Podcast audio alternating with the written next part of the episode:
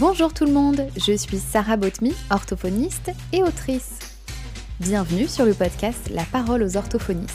Ce podcast a pour vocation d'être une tribune afin de pouvoir bénéficier d'un espace de parole privilégié en abordant des thèmes divers et variés. L'objectif est de mettre en lumière la bienveillance, la tolérance et l'inspiration.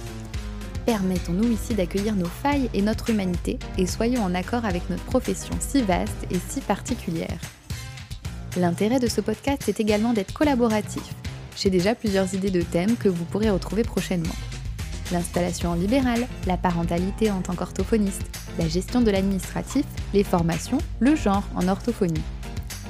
L'idée est que les sujets puissent venir de vous et j'aurai ainsi le privilège de pouvoir vous interviewer sur un thème que vous aurez choisi. En bref, ici, nous donnerons la parole aux orthophonistes. Bonjour et bienvenue dans ce nouvel épisode de podcast. Aujourd'hui, je reçois Estelle. Bonjour Estelle. Bonjour. Est-ce que tu veux bien te présenter pour les auditeurs et les auditrices? Oui, bien sûr. Alors, donc moi, je m'appelle Estelle Ardanoui, je suis doctorante en logopédie et en section de psycholinguistique, et en même temps, je suis orthophoniste ou logopédiste puisque j'exerce du côté de la Suisse et on dit logo, enfin logopédiste hein, du côté de la Suisse. Ok, super Estelle. Donc on va essayer de remonter un petit peu dans ton parcours et on en parlera justement de, du fait que tu sois doctorant, du fait que tu sois en Suisse, parce que c'est quand même hyper intéressant et assez atypique. Est-ce que tu peux nous expliquer, toi, comment tu es arrivée en orthophonie? Qu'est-ce qui t'a donné envie de te lancer là-dedans? Alors, euh, c'est pas venu euh, directement. Euh, il y en a plein qui disent, alors moi, enfin, depuis toujours, je rêvais d'être orthophoniste. Ben, pas moi. c'est venu petit à petit, quoi. En fait, je me suis pas mal cherchée. J'ai fait une licence de lettres modernes. Et puis après, je me suis dit, oh là là, c'est pas fait pour moi. Enfin, après un bac scientifique, donc rien à voir. Ah oui, tu avais déjà fait des choses un petit peu opposées. Ouais, Mmh. Déjà, on avance. et, du coup, quand, quand je suis arrivée en, troisième année de licence, je me suis dit non, mais il faut que, il faut que je fasse quelque chose. Et puis, je me suis dit que l'orthophonie, c'était un peu à la croisée entre le scientifique et le, le littéraire. Donc, je me suis dit, ah, bah, pourquoi pas. J'ai commencé à tenter les concours. Enfin, la première année, je les ai Enfin, j'en ai pas eu, enfin, j'ai eu qu'un écrit et puis ça n'a pas fait. Donc, j'ai retenté l'année d'après. Et puis, l'année d'après, j'ai eu le concours de Toulouse notamment. Oui. Et voilà, en fait, c'est un peu, un petit peu un, profil atypique, entre guillemets, puisque je suis pas allée directement. Mais en même temps, quand j'y étais, je savais que c'était, que c'était ça, quoi. Ouais, c'était une évidence. Ouais, exactement. Mmh. Ok, super. Et alors toi, comment se sont passées tes études? Parce qu'il faut savoir qu'avec Estelle, on se connaît parce qu'on était dans la même promo et, et je sais que c'était un petit peu des études à 100 à l'heure pour toi. Est-ce que tu peux nous en dire un peu plus? Et 100 à l'heure, le mot est faible. Ouais, c'est clair. Ouais, du coup, c'est vrai que c'est trop bien de, de pouvoir se retrouver juste même à l'occasion de ce podcast. Ouais. ben, les études, franchement, moi, j'ai trop aimé. Mais aussi pour, euh, enfin, sous plusieurs points. Et d'ailleurs, je continue puisque j'aime bien, euh, j'aime tellement les études. Finalement. je me suis dit d'ailleurs que peut-être à, 50 ans, je dirais à, à, mes parents, bon, je vais peut-être faire un petit master. L'éternel étudiant que j'adore. C'est ça, ouais, non, je pense que c'est à vie, quoi. Même mes copains, ils me disent, euh, ils me disent non, mais tu vas bien faire autre chose après ton doctorat. tu auras encore envie d'apprendre plein de choses. ouais, non, mais en vrai, c'est vrai, je suis déjà en train de faire des projets pour la suite, mais bon, bref. C'est vrai? D'accord, tu nous en parleras après. ouais, c'est clair. Non, ouais, les études, ben, bon, déjà, la promotion qu'on avait, c'était super cool. Enfin, du coup, on était à mmh Toulouse. Euh, c'était vraiment euh, bonne ambiance, entraide, enfin hyper participative. Du coup, c'est vrai que ça, c'était vraiment euh, chouette. D'ailleurs, je mmh. remercie toutes les personnes qui m'ont aidé à avoir mes partiels, qui m'ont fourni les cours, etc. Après, j'allais à tous les cours, mais je ne sais pas si je suivais vraiment de, a, de, a, à Z. Étais là, ton corps était là, ton esprit n'était pas forcément là. Ça, Exactement. Après, au niveau des cours, je, je pense qu'on était un peu plus mitigés, disons, Mmh qu'il y avait des enseignants vraiment trop géniaux, enfin vraiment transcendants, quoi, qui étaient un peu des, des modèles, enfin vraiment inspirants pour, bah, pour donner envie de, d'exercer le métier ou même de Oui, poursuivre dans la recherche. Et il y avait aussi plutôt l'inverse. Certains qui manquaient un peu de rigueur ou Mmh qui mh. étaient un peu trop psychanalytiques à mon goût, ou qui manquaient un peu d'appui théorique. Enfin bon, voilà, C'est clair que quand on connaît quand on connaît ton parcours, oui, je je comprends. Je vois tout à fait qui tu parles. après voilà, enfin je je j'accepte quand même ce qui était intéressant aussi, c'était d'avoir aussi les de d'entendre les différents, hem, les différents courants et cetera sans Mmh. que ça s'oppose, heu, enfin complètement, quoi. Ouais, ouais, ouais, c'est clair. Après pour les les stages, j'avais bien enfin, j'ai accroché tout de suite avec, enfin, une maître de stage en particulier, bon je je je pense que j'ai pas besoin de la citer, elle se reconnaîtra, mais en fait, elle était, au centre référent, du coup, ça m'a aidée aussi tout de suite à avoir un cadre, une méthodologie, comment on fait un bilan et cetera, enfin Ouais. Est-ce que tu peux elle a juste été préciser inspirante tout le long, référent? Est-ce que tu peux préciser quel Oui, centre référent? oui, pardon, le centre référent de de Tarbes. Mais c'était dans, mmh, d'autisme, troubles des apprentissages? Ah oui, pardon, ouais, trouble des apprentissages, ouais. OK, Cen centre référent de troubles des apprentissages, ouais. Ouais, ça t'a donné de la rigueur du coup, dans ton travail? Ouais, exactement Mmh. et puis surtout sur ça c'était un peu des des questions toujours sur des cas un peu compliqués, donc heu, tu avais l'impression un peu d'être en Mmh. quête, puis ce qui était top, c'était que le médecin était vraiment à l'écoute, enfin le neuropédiatre, il était vraiment, à l'écoute des orthophonistes et tout, alors ce qui est pas toujours le cas, du coup, Ouais. ça c'était vraiment top et puis de les voir, les orthophonistes, défendre leur point de vue et tout, j'étais là: «Ouais, moi je veux faire comme c'est trop bien». C'est trop inspirant ça, c'est parfait. Exactement, ouais, c'est clair, OK, tu disais ça sur les stages et et alors je sais que tu avais quelques 2-3 petites activités, en dehors, des cours et des stages. Est-ce que tu peux nous en parler un petit peu? Oui, tout à fait. C'est ce qui occupait mes heu, pendant les cours. J'ai j'ai fait pas mal d'associatifs, Mmh. Hem, bah, notamment parce que j'avais besoin, je pense, de m'occuper à côté des cours. Oui. Puis parce que c'était bien aussi d'avoir, heu, enfin, c'est c'est bien de faire des cours et tout, mais j'ai toujours eu le besoin de de faire plus et Mmh. de puis l'associatif, ça a toujours fait partie de ma vie et ça le fait toujours encore aujourd'hui. Oui. Donc, hem, j'ai fait partie du coup de l'association toulousaine des étudiants en orthophonie, Oui. heu, à l'ATO. Puis, heu, j'ai fait partie de l'OEO, donc de l'association de solidarité internationale avec Sarah, avec qui on est parti au Togo, notamment Mmh. pour une mission d'alphabétisation et de, mmh, d'aide dans une école avec des des enfants sourds. Mmh Heu et puis les 2 années suivantes, j'ai aussi fait partie de l'AGEMP, du coup l'association générale des étudiants de Midi-Pyrénées, Mmh qui est en fait une association qui réunit, hem, plein d'associations de Toulouse et des alentours. Et le but c'était vraiment de de travailler tous ensemble, heu, mais il y avait pas que, que la discipline orthophonie, disons. Il y avait, heu, des étudiants en droit, des étudiants en sciences, des étudiants, Oui. Enfin, dans plein de domaines, disons et que du coup, c'était ça qui me plaisait, heu, la pluridisciplinarité déjà et de de défendre en fait le le droit de de tous les étudiants et pas que, et pas que des orthophonistes. Pas qu'en orthophonie, ouais, ça devait être super intéressant de travailler avec, des étudiants de tous tous milieux, tous univers. Ouais, c'est clair, c'était super cool et Mmh. Et hyper aussi enrichissant pour ma culture, heu, personnelle. Enfin, j'ai appris plein de choses sur plein de domaines différents donc heu, ouais, pour ça je je regrette pas du tout Oui. et j'ai fait aussi également en même temps du coup, heu, les Restos du Cœur, la dernière année. en dernière année d'orthophonie où je faisais de la distribution alimentaire du coup, tous les lundis, et ça, c'était aussi, heu, vraiment un moment où j'avais l'impression d'être, heu, plus Estelle l'orthophoniste. J'étais, Mmh. heu, voilà, Estelle, à l'écoute des autres et enfin, c'était Oui. vraiment, un moment chouette mais en même temps, tu vois, quand je rentrais chez moi le soir, je me disais: «Waouh, je suis contente de de rentrer et d'avoir la chance d'avoir un Mmh. chez moi», quoi. C'est Franchement, heu, clair, tu m'étonnes. ouais. Ça devait être une grosse prise de conscience à chaque fois. Ouais, clairement, Mmh. clairement. Oui, Puis pas forcément facile, de la violence, voilà. Bon bref, mais ça on oui. s'égare du sujet, mais Ouais, mais c'est important Mais de de de le dire aussi parce que ça existe et puis c'est bien qu'il y ait des bénévoles aussi pour participer. tout à fait, je suis bien Mmh d'accord. et actuellement alors tu fais encore de l'associatif?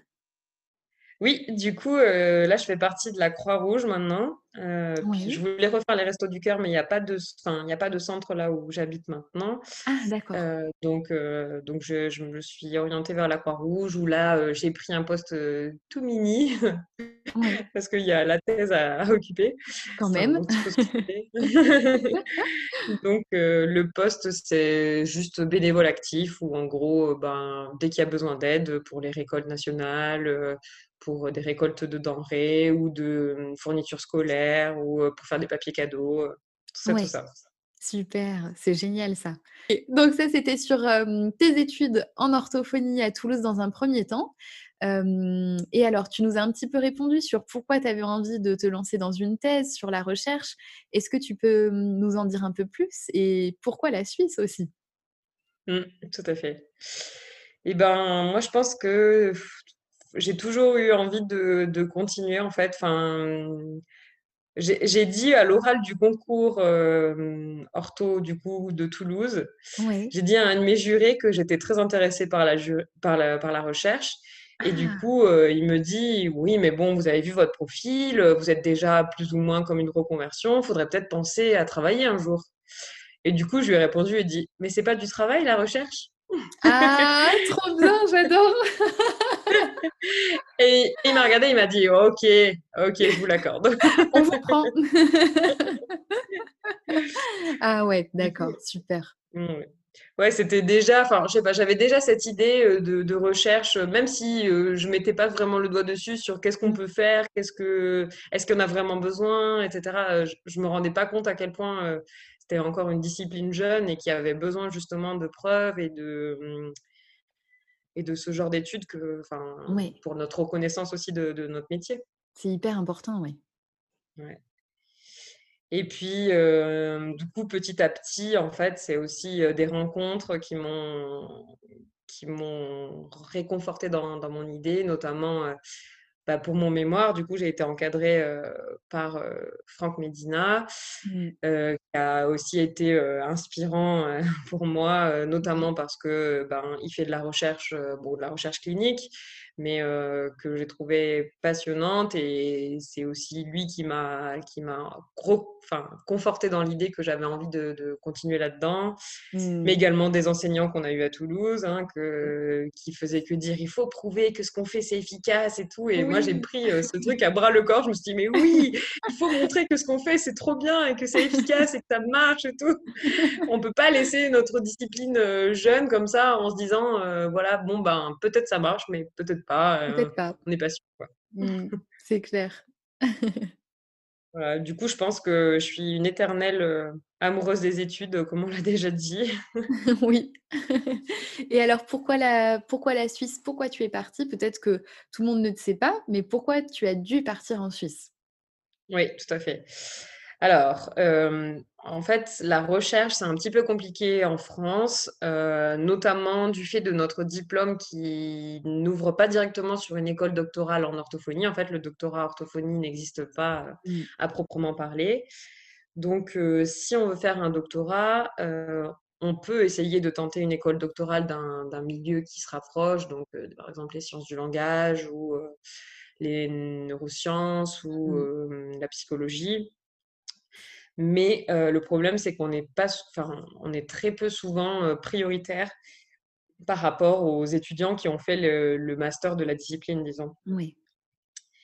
On m'avait même répondu, heu, à Toulouse que, bah, clairement, par rapport à quelqu'un qui avait fait sciences du langage et ben, en fait, nous, on avait un métier donc en gros, voilà, on n'avait qu'à faire notre Ah! métier et que les ceux en sciences du langage, ils avaient, enfin, eux, ils avaient que ça, quoi, la recherche et que c'était, eux. «les prioritaires» entre guillemets, quoi. D'accord et parce que là, tu parlais de rentrer directement dans une école doctorale. S'il y avait pas, toutes ces priorités qui étaient faites pour d'autres étudiants, est-ce que du coup, avec là, ton certificat de capacité, tu aurais directement pu passer en école doctorale s'il y avait pas eu de priorité à faire? Ou tu devais avoir une équivalence quand même? Alors non, tu peux enfin, vu que nous on est on a eu le diplôme de la nouvelle maquette, donc ou de la maquette en 5 ans, du coup, Oui. grade master, on peut, officiellement rentrer, enfin, dans une école doctorale, avec notre, master. Mais ça arrive peu souvent au final, enfin, il y a beaucoup de d'étudiants, enfin de doctorants en orthophonie qui en fait, ont ont d'abord, fait un autre master pour pouvoir réintégrer ensuite, la filière doctorale, quoi. D'accord. Mais après, du coup, c'était des orthophonistes qui n'avaient pas eu le diplôme en 5 ans? Oui et Ouais. non, en fait, il y a y les 2 cas, ouais. Il y D'accord. Ah il oui. y a les il y a les 2 cas. Parce que, ben, il y a des masters qui qui préparent, heu, vraiment exclusivement à la recherche et qui permettent aussi de monter le projet de de recherche. Ça permet aussi de de se laisser 1 an, en gros, pour, réfléchir à ce projet, chercher des financements. Heu, en France, c'est assez compli compliqué pour, trouver un financement. Enfin, la clé, c'est Mmh. déjà de trouver un directeur de thèse, donc qui Oui. accepte ton projet et ensuite de monter le projet ensemble pour, pour pour, savoir où aller chercher les financements. Parce que c'est compliqué quand on est tout seul, qu'on a une idée d'un d'un sujet, enfin de le mettre en forme, heu, et cetera. Quand on n'est pas encore, heu, habitué, au monde de la recherche, c'est pas évident de de s'y mettre tout c'est seul, clair. Si quelqu'un voulait, mmh, faire de la recherche en France, du coup, il faudrait, là peut-être potentiellement trouver enfin, des écoles doctorales, tu as dit que c'était compliqué avec les priorités, donc peut-être aller vers un autre master en complément, trouver un Mmh, directeur de thèse et fait. après voir, heu, avec lui ou elle pour, hem, monter le projet et les financements, c'est ça? Exactement, ouais. Après, il y a une autre, heu, il y a une autre possibilité, c'est de répondre à des appels d'offres. Ça, c'est aussi possible. Oui. il y a une mailing, heu, hyper, heu, intéressante, qui s'appelle la mailing du risque. Ça s'écrit Ah! R-I-S-C et en fait, dessus, il y a, plein, plein, plein d'offres, de thèses, de post-doctorat, de, mmh, congrès. Enfin, il y a plein d'informations, en fait, sur, un peu le domaine des neurosciences et il il suffit de demander d'être abonné à cette, mailing et en fait, tous les jours, on reçoit un mail avec les infos importantes, donc voilà, bon, c'est un peu un spam, mais si on est du domaine, c'est assez intéressant, Ouais, de voir tout ce qui se passe, ouais. OK. Tu pourras peut-être me donner le lien pour que je le mette dans les notes du podcast? Ah super, Aucun trop bien. souci, OK donc ça, c'était, dans la l'éventualité où il fallait rester en France et toi, du coup, pourquoi la Suisse alors?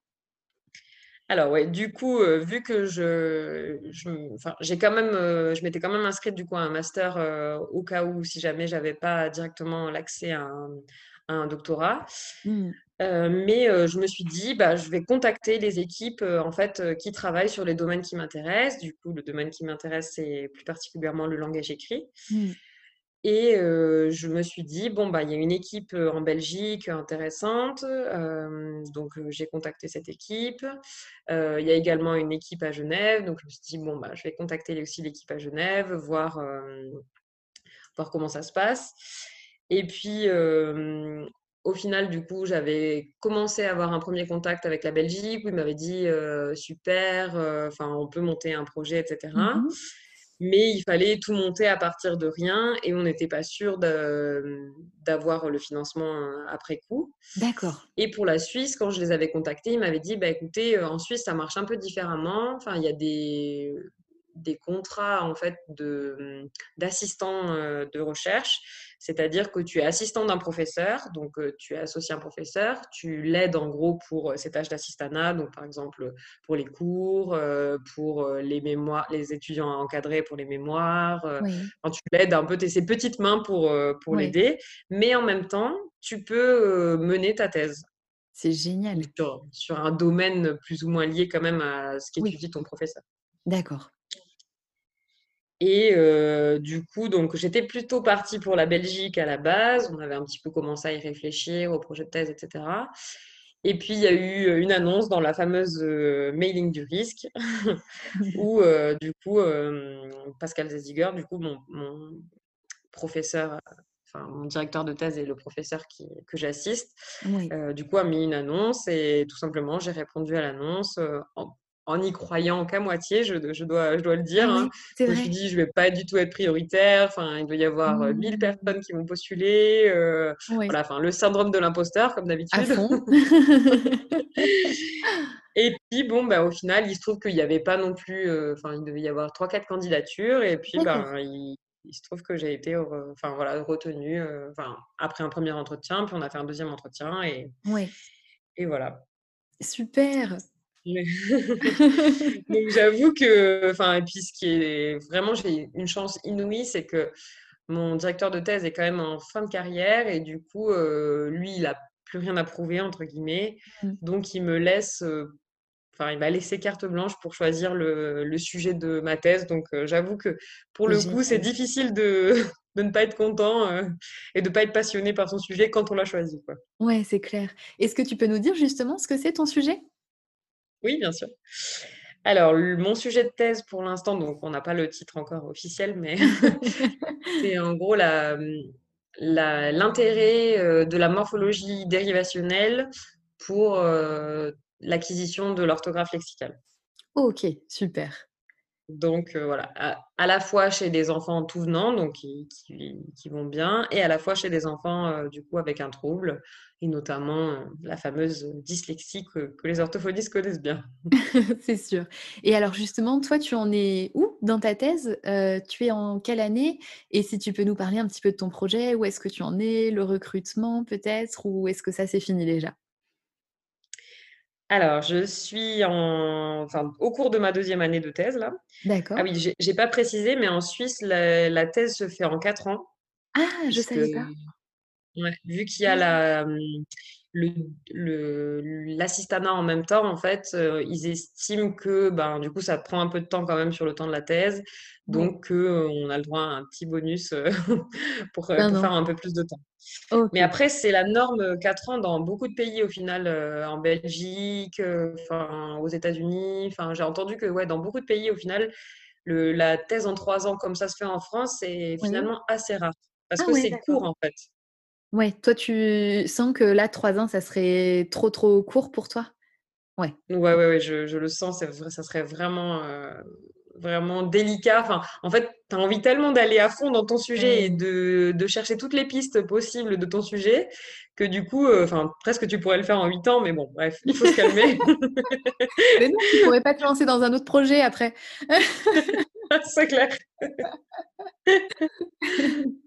Du coup, en quatre ans, c'est déjà, c'est déjà pas mal parce que ça permet aussi d'avoir euh, différents regards. Si tu veux mener une étude longitudinale, du coup, où tu suis des Mmh. enfants pendant un temps, voilà, c'est pas mal aussi d'avoir quatre ans. Comme ça, ça te laisse le temps de créer l'étude, de la mettre en place, de, de laisser le temps euh, pour suivre euh, les enfants et ensuite d'analyser tes résultats, quoi. Il y a aussi ces difficultés-là, quoi. Il y a, il y a des thèses d'ailleurs qui sont obligatoirement faites en plus de temps parce que justement, ils regardent les enfants à un moment T, puis à un moment T1, un T2, T3, justement pour euh, avoir euh, ce recul-là sur euh, le développement.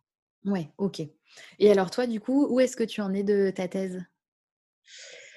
Alors, du coup, donc j'en suis à presque deux ans. euh, et concrètement, du coup, à mi-parcours en Suisse, on doit euh, présenter un projet de thèse, ça s'appelle.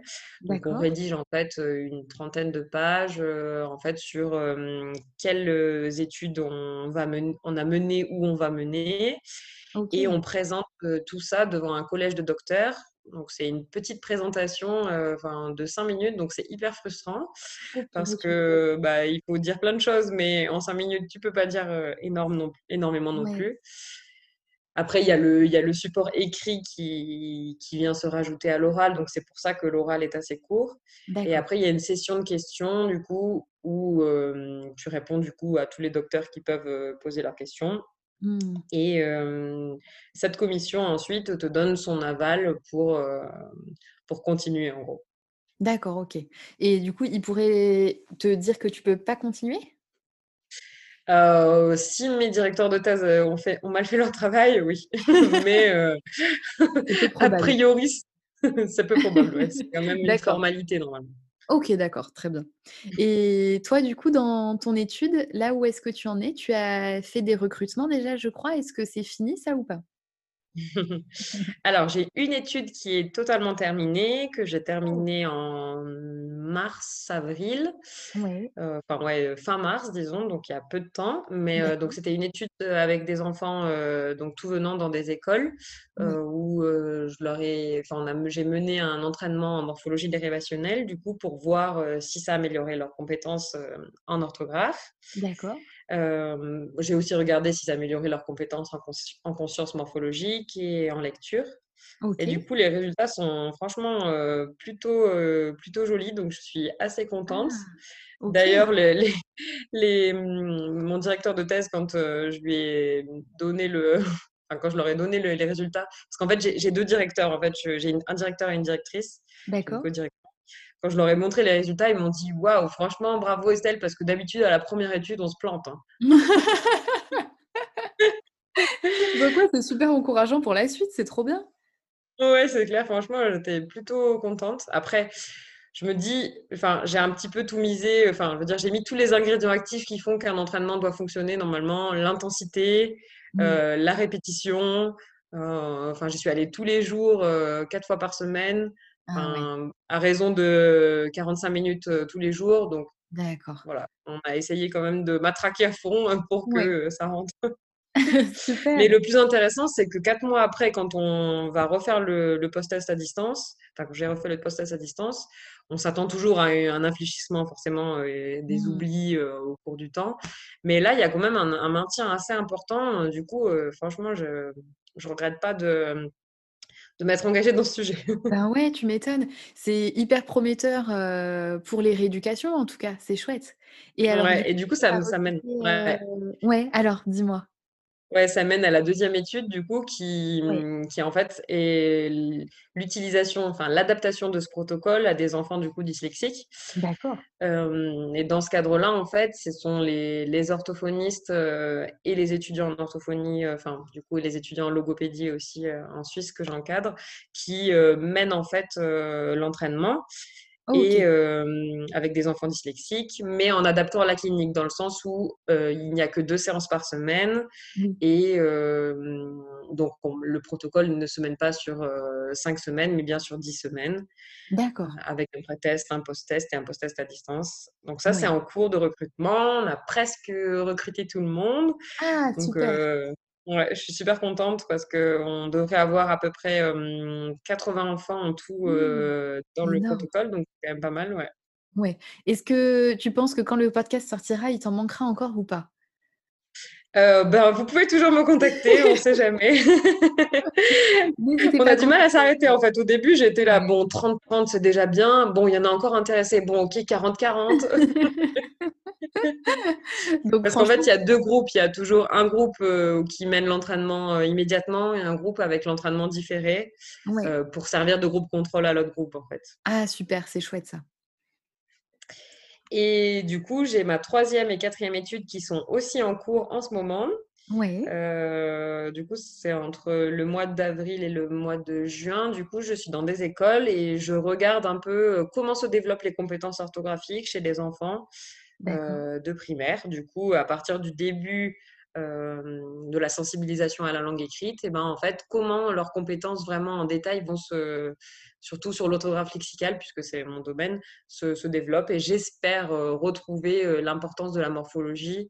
Aussi ensuite pour pouvoir appuyer sur, l'importance d'enseigner la morphologie dérivationnelle, Mmh. à l'école aussi, qui est très peu, heu, Très très peu utilisée Mmh. encore aujourd D'accord. Super! Bon, c'est hyper prometteur ça en tout cas.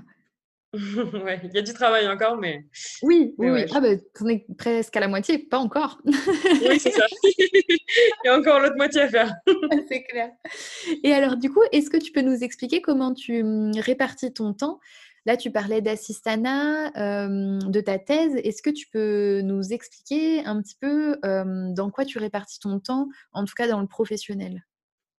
Ouais, tout à fait. Alors, mes journées ne font pas 24 heures, je crois. Mais, hem, donc j'ai un 80 % à, à l'université. Oui. Heu, donc je suis censée, heu, faire, heu, 80 % à la fois d'assistanat et à la fois pour ma thèse. Ce qui déborde clairement de du temps, Oui. imparti, n'est-ce pas?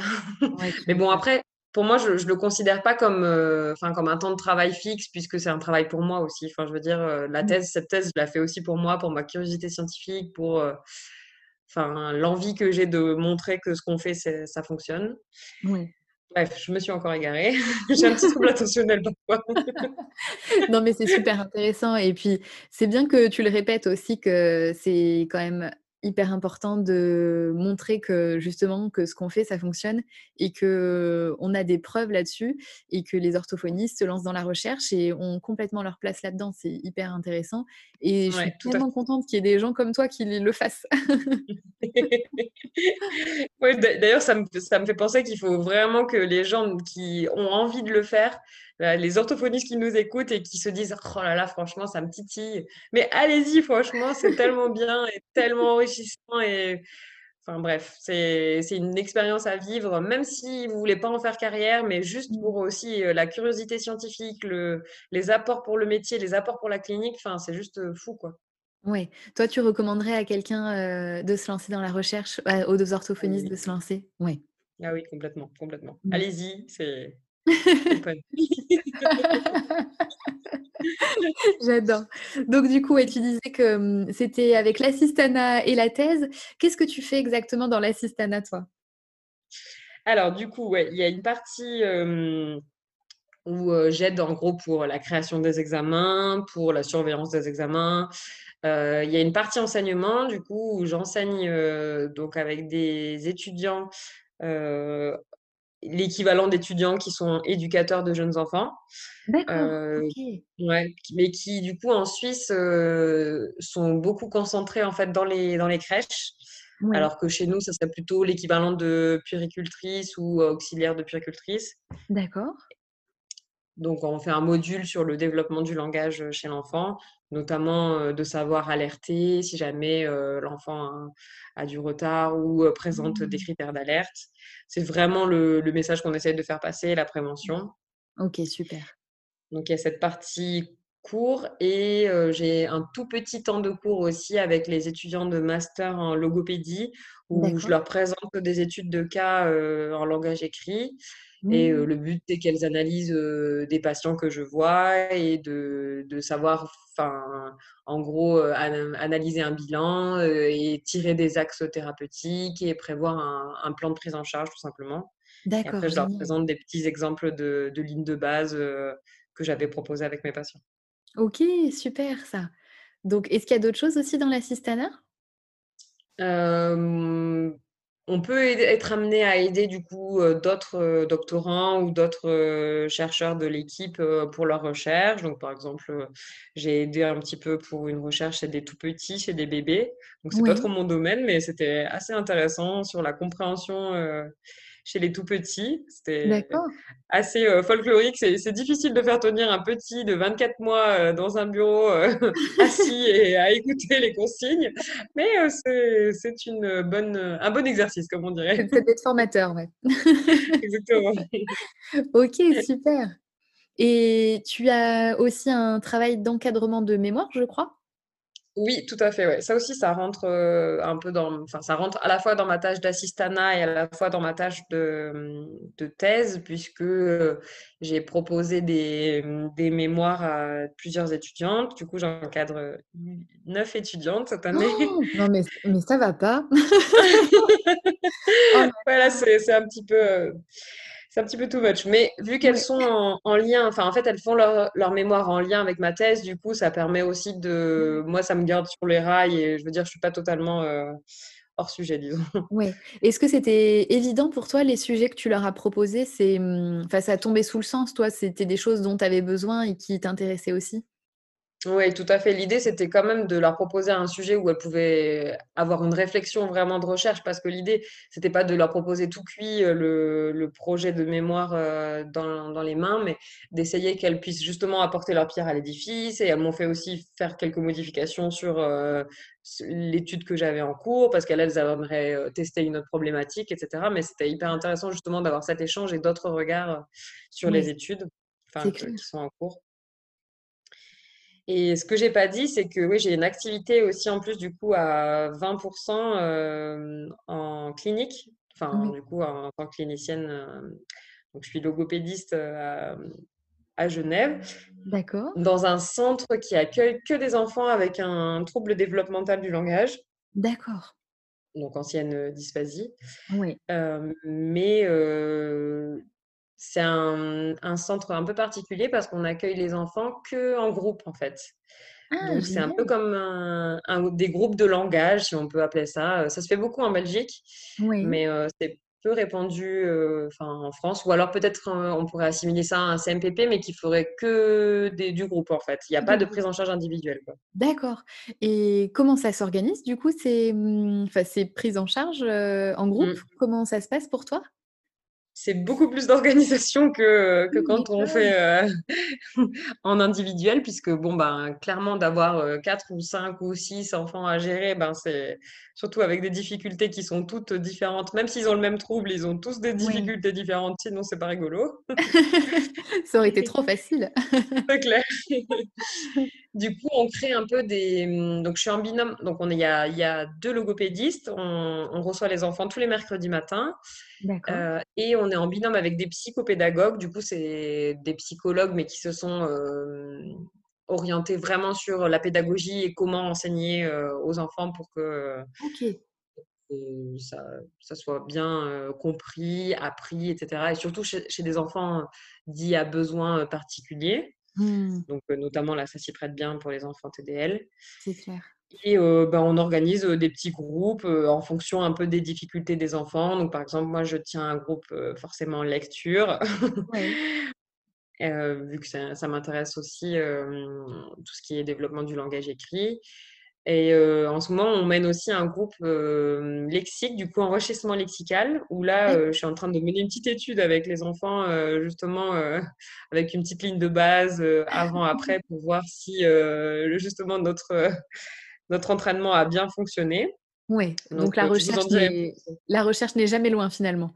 Oui, c'est exactement ça. les pauvres, du coup, à chaque fois, je leur dis, donc ça vous dirait bien de, faire une petite étude? Ils font, allons-y, allons-y. Ils sont habitués. Les petits cobayes. ok, super.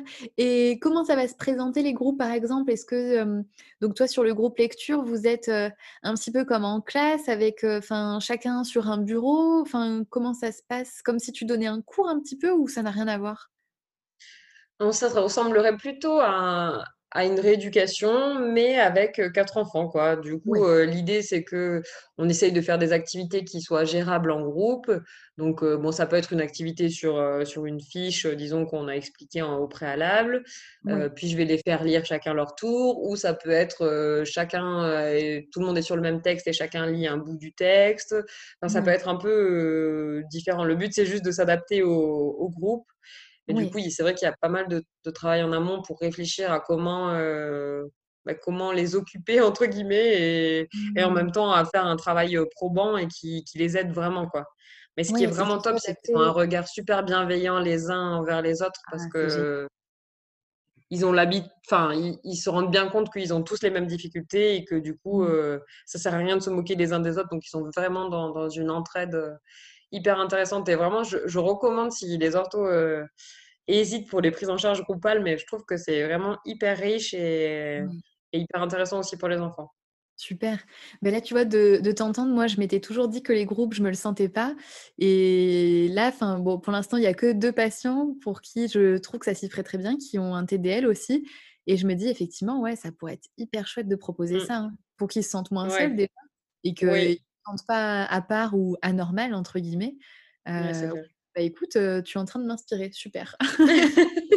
Bah, tant mieux. ouais, non, vraiment, c'est une autre, c'est un autre type de, prise en charge, mais hyper, hyper intéressant, franchement. Ouais, ça doit être passionnant, ouais. Mmh. Et du coup, toi, et je me demandais, est-ce que ça n'a pas été difficile pour toi, tu parlais de syndrome de l'imposteur tout à l'heure, en fait, d'arriver, d'être doctorant, de présenter des cours, de diriger des mémoires. Comment tu l'as ressenti? Comment ça s'est passé pour toi? Ouais, alors non, mais franchement, mais complètement, c'est horrible. Tu te sens pas du tout légitime quand tu arrives là et qu'on te dit, bon, alors, dans deux mois, tu vas être jury de mémoire Quoi? Pardon? Alors non, en fait, je je je viens d'être diplômée, donc je je ne suis pas capable. Ouais. Non, en vrai, c'est c'est vraiment chaud, mais la la thèse en soi, en fait, c'est juste un accélérateur de vie, heu, plus, heu, plus 5000 quoi. Ah ouais. tu tu te retrouves à faire des cours, tu te retrouves à encadrer des étudiants, tu te retrouves à mener des recherches, retrouves enfin, c'est c'est juste fou de de de faire tout ça alors que tu te dirais: «Non, mais j'en suis pas capable, en fait». Ouais. Parce que, heu, parce que j'ai jamais fait, parce que j'ai pas appris et Parce que tu sors des études? ouais, parce que tu sors des études, heu, enfin, que tu as pas d'expérience, enfin, il y a plein de choses, heu du coup, c'est pour ça aussi que j'ai vraiment voulu garder un un pied dans la clinique parce que c'est hyper difficile, je trouve de de faire le lien entre recherche et clinique si toi-même tu as jamais expérimenté. Enfin, après, je dis jamais, mais on a eu quand même beaucoup de stages en pendant les études, mais enfin, c'est pas suffisant quand c'est toi qui es, heu, aux rênes, disons, de de la rééducation. Oui. Du coup, ça me semblait vraiment important et des fois, c'est difficile de réconcilier, heu, clinique et recherche, hein. À la fois quand tu es dans les avec les chercheurs, quand tu leur parles de ta clinique, ils se disent: «Mmh mh». Genre, c'est pas assez carré, c'est pas assez recherche. Et quand tu es avec, heu, les cliniciens et que tu leur parles de la recherche et que tu leur, tu essayes de mettre un petit peu de recherche dans ta clinique, ils te regardent, ils font: «Mmh mh, non plus». Du coup, toi, tu es là, tu as un petit peu le monstre qui est un petit peu trop chercheur, heu, pour les cliniciens et un peu trop clinicien pour les chercheurs. Ouais, toujours entre les 2. Ouais, c'est ça. Mais bon, je je ne enfin, je ne renonce pas à essayer de réconcilier les 2. Ouais, c'est une mission de vie. Et alors, comment tu te, mmh, sens maintenant que ça fait quasiment 2 ans que que tu donnes les cours, que tu encadres des mémoires? Est-ce que c'est toujours aussi compliqué pour toi ou est-ce que tu as gagné un petit peu, en assurance et en confiance en toi? Ouais, c'est sûr que, ben, on est un petit peu forcé à être, plus ou moins sûr de soi quand on donne un cours, quand, enfin, au début, j'avais l'impression d'être au théâtre et de d'être Ah l'imposteur qui est au théâtre et qui joue son son Ah, rôle de devant le devant le cours et puis petit à petit, tu te mets à le vivre, à donner des exemples, heu, puis en fait, j'avais l'impression d'être proche aussi des étudiants dans le sens où, ben, j'étais étudiante aussi. Je Mmh. l'ai vécu il y a peu de temps, j'avais pas envie qu'ils s'ennuient pendant le cours. Du coup, j'avais essayé j'ai essayé de les rendre, heu, hyper, heu, vivants, enfin, en tout cas, avant le covid et avant le le Zoom, et Oui, compagnie. c'est sûr. Mais heu, mais même pendant les Zooms, j'essaye de, de leur faire faire un petit, hem, ice breaking game au début, enfin pour, heu, casser la Ah, briser la glace et que tout le monde allume sa sa caméra au moins parce que les cours, avec les caméras toutes éteintes, c'est vraiment pas hyper fun. Ouais, c'est Mais bon, après, je peux comprendre aussi, enfin, j'ai été aussi à la place de l'étudiant et je sais aussi que bon, bah, des fois, heu, tu es tu as pas forcément envie d'écouter ou tu es en pyjama ou je sais pas quoi, donc Ouais, c'est compliqué pour les pour les 2 côtés, je pense, ouais. Ouais, c'est clair. Mmh. Et ouais, ouais, non, c'est sûr que puis les congrès aussi, heu, c'est juste des expériences folles, quoi, de de se retrouver à parler devant, heu, des centaines de personnes, heu, alors que bon, enfin, tu viens juste présenter, ton étude et tu te dis: «Mais est-ce que vraiment, c'est vraiment intéressant ce que je dis, heu?» et puis devant tous ces gens et tout. Et puis au final après, en fait, je me suis rendu compte que j'aimais trop ça, c'est trop intéressant. Et puis surtout les les échanges après avec les gens, quoi, enfin, c'est juste trop bien. Et puis les retours, même s'ils sont pas forcément positifs, même s'ils sont négatifs, enfin, dans le sens où ça te fait progresser, en fait.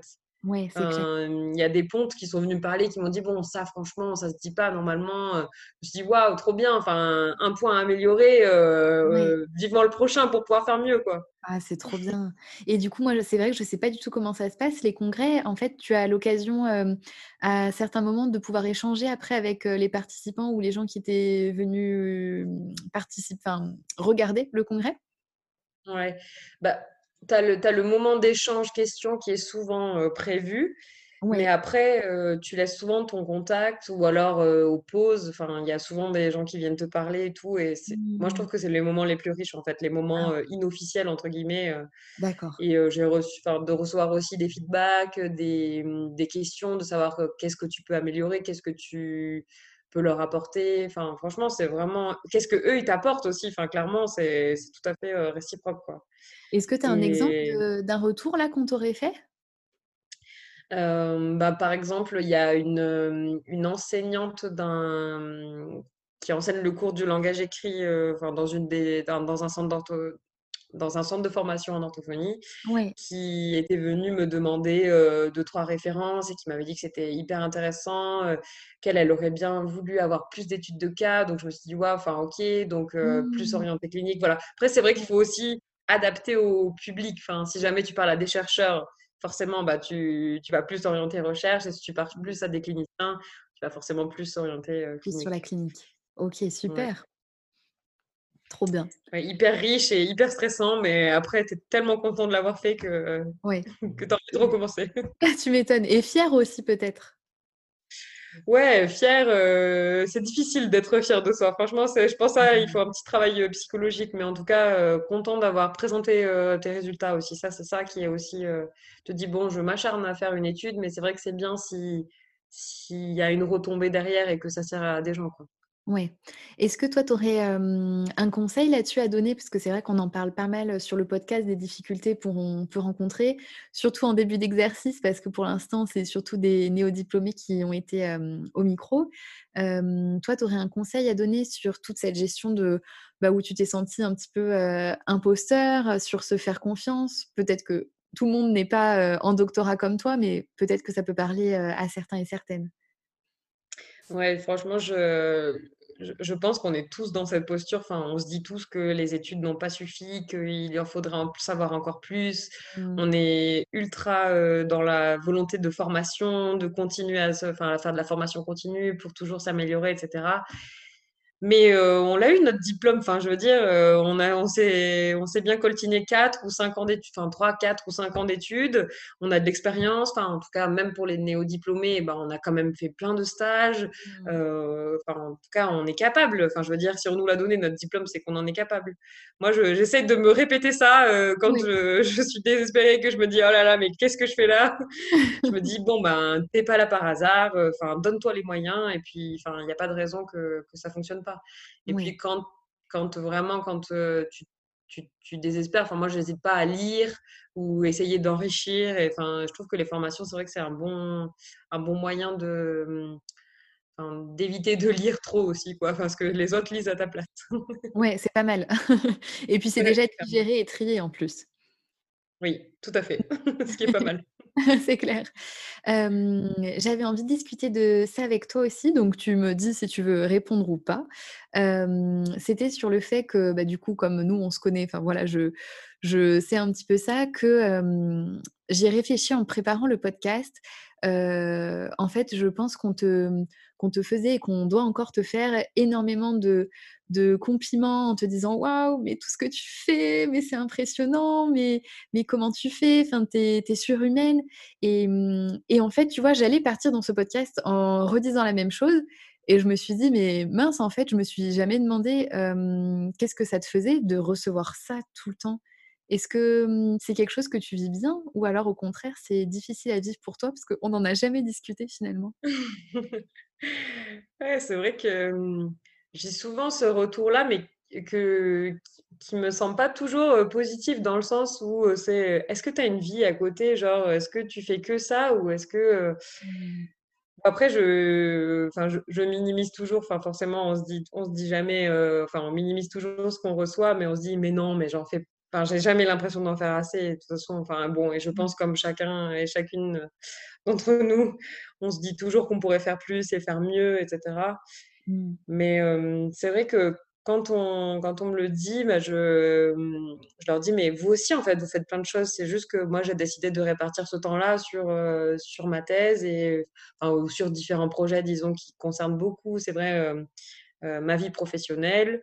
Mmh. Mais c'est pour autant que que vous que vous valez moins ou que enfin, voilà, chacun, chacun, est maître de de son temps et de ce qu'il a envie d'en faire et enfin, voilà, je, et je jetterai la pierre à personne parce qu'il a pas lu un article, ou qu'il a préféré ce soir, heu, se reposer et heu et manger une glace ou profiter de sa famille. Enfin, au contraire, enfin, je veux dire, c'est c'est tout à fait, heu, enfin, il y a pas de je pense que c'est juste soit trouver le bon équilibre, voilà. C'est que ça dépasse pas non plus le, enfin, le les limites, voilà. D'accord et ça. vraiment si on s'intéresse à comme, toi tu reçois les choses, est-ce que tu as l'impression que quand tu reçois ça ça te valorise et tu te dis: «Chouette» ou alors au contraire, en fait, ou peut-être un peu entre les 2, ou au contraire, tu vois, c'est compliqué et ça te fait encore plus, ça te met encore peut-être plus une pression en te disant, «C'est ce que c'est ce que je renvoie, donc il faut que je m'y conforme». Enfin, qu'est-ce que ça te fait, toi? Non, je pense que je fonce tellement tête baissée que que je continue quand même, mais Ouais. mais non, non, je trouve ça hyper positif. Je me dis: «Bon, ça va, ça veut dire que j'en fais quand même, un quand même suffisamment», mais mais non, j'ai envie d'en faire encore plus, toujours plus et d'ailleurs, c'est je pense que c'est le plus dur à gérer pour mes directeurs de thèse, c'est de me dire: «Arrête-toi là, enfin stop». Arrête-toi, t'en fais déjà trop, il faut que tu essayes de te concentrer sur, hem le problème, c'est de du coup, la tendance à trop se disperser et du coup, à trop vouloir en faire. Mais enfin, du coup, ça me rassure aussi parce que le milieu dans lequel je suis, du coup, avec d'autres doctorants, ils ont Mmh. tendance à être moi. Du coup, ça me ça me rassure un peu. Je me dis: «Bon, Ouais. c'est pas que moi aussi et Ça va, il y en a il y a d'autres. plein d'autres gens, heu, bizarres comme qui veulent faire 1000 trucs et qui se rendent compte, bon, qu'en fait, il y a que 24 heures dans une journée, donc il va falloir peut-être se calmer». OK, bah, franchement, ça m'a fait plaisir de pouvoir aborder cette question avec toi parce que je me suis dit qu'on l'avait jamais fait ensemble encore. Ouais, c'est vrai. Mmh. Du coup, tu nous disais que, tu avais peut-être envie de continuer après, dans un peu plus de 2 ans, quand la thèse serait finie. Qu'est-ce que tu aimerais faire? Alors ouais, j'ai des petits projets. Bon, après, c'est un petit peu difficile de de se, mmh, enfin, de se ça y est, j'ai perdu mon mot. De se De projeter? se projeter, ouais, si, je la refais. C'est parce que tu l'as fait avec le geste, ça m'a clair. Du coup, ouais, c'est un petit peu difficile de se projeter parce que, hem, bah, là, je suis vraiment à fond dans mes études, dans dans les mes expériences et et cetera. Mais, heu, c'est vrai qu'après, enfin, le le «parcours classique» entre guillemets, après la recherche, ce serait de de faire un post-doctorat, du coup, c'est-à-dire de faire un autre contrat où en gros, tu mènes d'autres recherches et qui ensuite te mènent vers une carrière plutôt, académique, disons. Mmh. Mmh, pour l'instant, c'est l'idée. Je me ferme pas cette porte, entre guillemets, parce que ça m'intéresse tellement la recherche et que si, heu, il y a un projet derrière ou, une recherche qui m'intéresse, il y a moyen que je puisse, re-signer. Ouais. Mais, vraiment à long terme, je me verrais bien dans un, mmh, un équilibre, entre recherche, faire un petit peu de clinique, pourquoi pas donner des cours, enfin d'essayer d'avoir, heu, vraiment une, hem, pratique diversifiée Ouais. et en même temps, heu, je sais pas, peut-être j'ai peur de m'ennuyer, j'en sais rien, mais j'ai peut-être un problème avec la peur du vide, je sais pas. Il faudrait faire une cas, psychanalyse. ouais, c'est ça. Je vais demander à certains de nos anciens profs, peut-être ils pourront m'aider. D'accord, mais est-ce que toi, tu tu aurais déjà une idée de, mmh, de projet? Tu disais peut-être continuer là-dessus. Heu, est-ce que toi, ça serait toujours sur, le langage écrit? Est-ce que ça serait un autre aspect à entraîner peut-être? Je sais pas du tout. Ouais, il y a plusieurs, pistes, enfin, je suis déjà en train de me de d'essayer d'adapter mon protocole peut-être chez l'adulte, mais je enfin, ça ferait du coup, c'est quelque chose qui dépasserait ma thèse, du coup et chez l'adulte Mmh. dyslexique puisque, c'est quand même une tranche de population qui est assez, peu étudiée, disons, en recherche. Et heu, pourtant, c'est souvent des patients hyper, heu, motivés et heu, parce qu'ils, du coup, ils ont un objectif, écologique derrière, «J'ai envie de réussir, telle partie de mes études, j'ai envie de savoir, m'exprimer correctement, enfin faire correctement un discours, à l'écrit», Mmh. enfin voilà, il y a plein de de petites choses comme ça qui permettent, enfin, de mettre des objectifs concrets et du coup qui motivent beaucoup plus, je trouve, les les les adultes, alors que les enfants, des fois, ont peut-être tendance justement à pas voir cet objectif, heu, derrière, heu, qui qui va les aider, heu, de manière concrète. Donc, il y a un peu cette idée peut-être d'adaptation avec l'adulte et hem, à voir peut-être revenir à mes 1ers amours, du coup, c'était la lecture, quoi, j'avais au début, j'avais j'étais partie là-dessus. Mais c'est vrai que la lecture, c'est une partie qui est qui est beaucoup plus étudiée. Du coup, c'est aussi pour ça que je me suis dit: «Je vais aller vers l'orthographe» parce que c'est vraiment un un franc de la enfin, un pan, pardon, de la recherche qui est totalement, enfin, oublié, en fait et et alors que bon, ben, une une fois que tu as acquis ta ta lecture, heu, de manière, heu, fluide et ben, ce qui pèche, c'est toujours l'orthographe, quoi. Mmh et ouais, forcément. Mais après, bon, j'ai ce petit, cette petite idée en tête, mais c'est pas sûr. Enfin, je, je, la garde derrière moi, derrière l'oreille. Je, m'étais dit que j'aimerais bien peut-être euh, reprendre des études et, et, refaire, enfin, et faire un diplôme enfin, mener le diplôme de neuropsychologie euh, à terme, quoi. D'avoir la double casquette, ça pourrait être vraiment hyper riche et. Ouais. Clair. Sauf que nos métiers sont tellement, enfin les deux métiers sont tellement euh, complémentaires que que voilà, j'aimerais bien avoir cette double vision. Oui, cette casquette-là aussi. Super, plein de, plein de projets à venir en tout cas. Exactement. euh, on arrive à la fin de ce podcast. Euh, toi qui as la parole aujourd'hui, quel message tu aimerais faire passer aux auditeurs et aux auditrices? Eh ben, je pense que, bon, on en a déjà un petit peu parlé pendant le, le podcast, mais je pense que ce qui me semble le plus intéressant, c'est de leur dire que la recherche euh, vraiment s'ouvre à notre métier, qu'il ne faut pas hésiter à se, lan- à se lancer pour euh, des reprises d'études ou même juste déjà, déjà se lancer dans un DU, Mmh. enfin, de, de se lancer même ou dans un nouveau master, enfin, sans vraiment, sans obligatoirement aller vraiment dans la, directement dans le dur et dans la thèse Oui. mais que le monde de la recherche est vraiment pas inaccessible et que c'est tellement riche, tellement intéressant que vraiment n'hésitez pas à, enfin, à vous lancer. euh, Même euh, déjà euh, en répondant à un questionnaire pour un mémoire d'étudiant, déjà c'est déjà un pas dans la recherche, c'est déjà aider la recherche. Donc euh, ensuite commencer à prendre des, des, des étudiants, les encadrer euh, dans des mémoires et puis peut-être euh, après se lancer, on ne sait pas, dans autre chose quoi.